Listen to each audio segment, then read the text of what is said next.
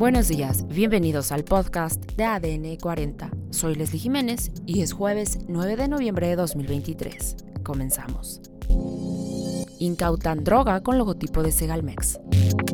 Juez federal prohíbe tocar el dinero de los fideicomisos del Poder Judicial. El paquete económico del 2024 estipula 9 billones de pesos. Pero antes, en nuestro tema principal, se mantiene el acuerdo de paridad de género del Instituto Nacional Electoral. Con tres votos en contra y dos a favor, el Tribunal Electoral del Poder Judicial de la Federación rechazó el proyecto de Felipe de la Mata. Por tanto, habrá engrose y se decide que los partidos deberán postular cinco mujeres y cuatro hombres para las nueve gubernaturas. Platicaremos con Jaime Guerrero, periodista de política en Fuerza Informativa Azteca. ¿En qué consistía el proyecto discutido este miércoles?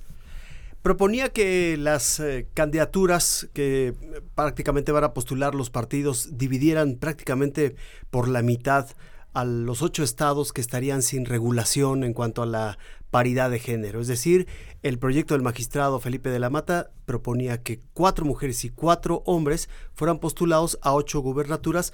Con, eh, se dejaba de, vamos a un, a un lado Yucatán porque se reconoció que Yucatán ya había legislado sobre la materia.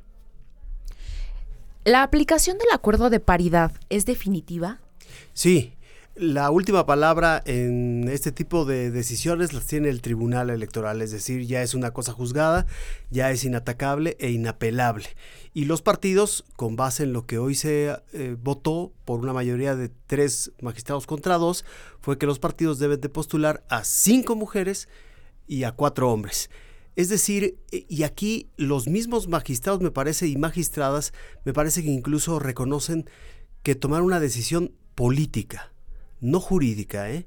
porque lo decía el propio magistrado Felipe de la Mata, cuyo proyecto fue rechazado, que el tribunal había puesto al Instituto Nacional Electoral incluso por encima de una soberanía estatal y por encima del Congreso yucateco, que me parece eh, pues ya había definido las reglas, aunque se dejaba en libertad a los partidos para que en esta elección postularan a hombres o a mujeres, según su conveniencia, a la siguiente eh, elección para la gubernatura dentro de seis años se iba a tomar como punto de partida pues la decisión si en este año o en el próximo año eh, habrían sido hombres o mujeres.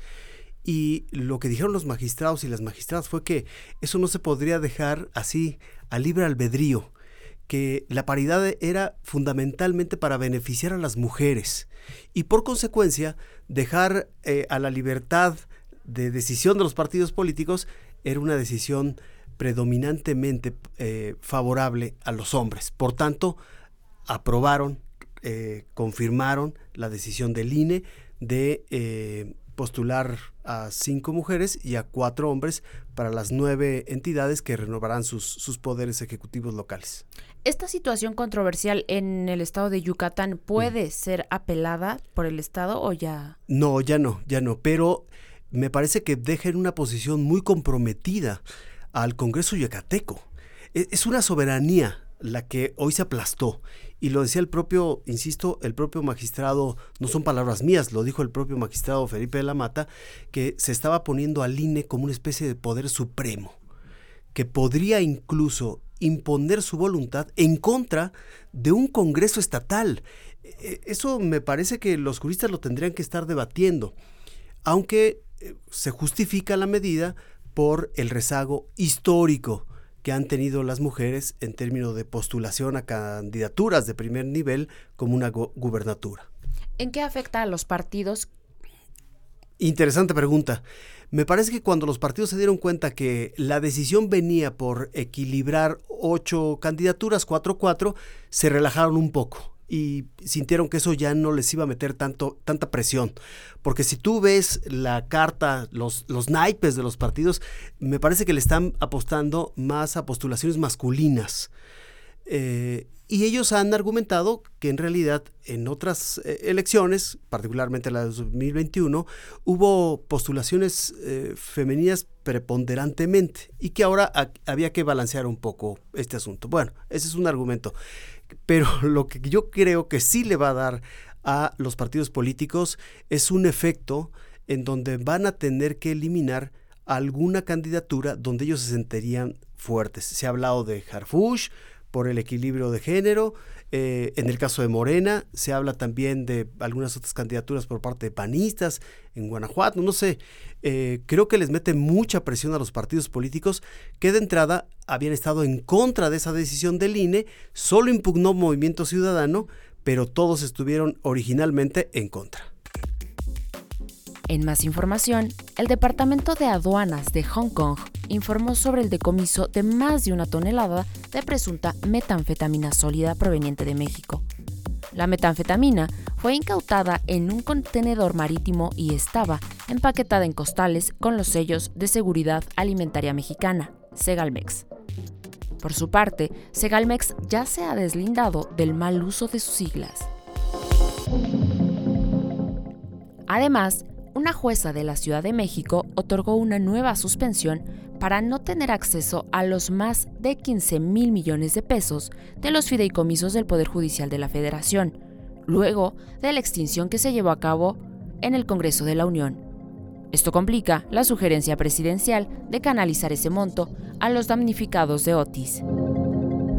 En otros temas, el gasto neto total proyectado en el presupuesto de egresos 2024 asciende a 9 billones 66 mil millones de pesos, lo que significa un incremento de 4.3% real respecto a lo aprobado para 2023. El incremento de egresos derivados de deuda es de 41% anual en términos reales y representa 19.2% de los ingresos presupuestarios. El gasto en pensiones ascenderá a 1.5 billones de pesos, sumado a 465 mil millones de pesos del programa Pensión Universal para Personas Adultas Mayores. En total se gastarán 1.99 billones de pesos, es decir, 22% del gasto total. En cuanto a los proyectos de inversión prioritarios del sexenio, estos prevén sumar 222.667 millones de pesos, de los cuales 120.000 millones de pesos serán destinados al tren Maya. Y en los deportes, la Liga de Campeones cierra este martes con tres goles a cero del Real Madrid frente al Braga. Y el Arsenal le propinó dos goles al Sevilla. Y en los espectáculos, un exdirector de Sony Pictures ha sido acusado de acoso sexual por parte de la actriz Sharon Stone. La actriz alega que el incidente ocurrió a finales de los años 80. Esto sucedió cuando Stone aún era una actriz emergente. El exdirector, que no fue nombrado por la afectada, la habría citado en diferentes ocasiones a las oficinas de los estudios de Sony Pictures. Esto fue todo por hoy en el podcast de ADN 40. Soy Leslie Jiménez y recuerda seguir a ADN 40 en Spotify, Apple o tu plataforma de audio favorita.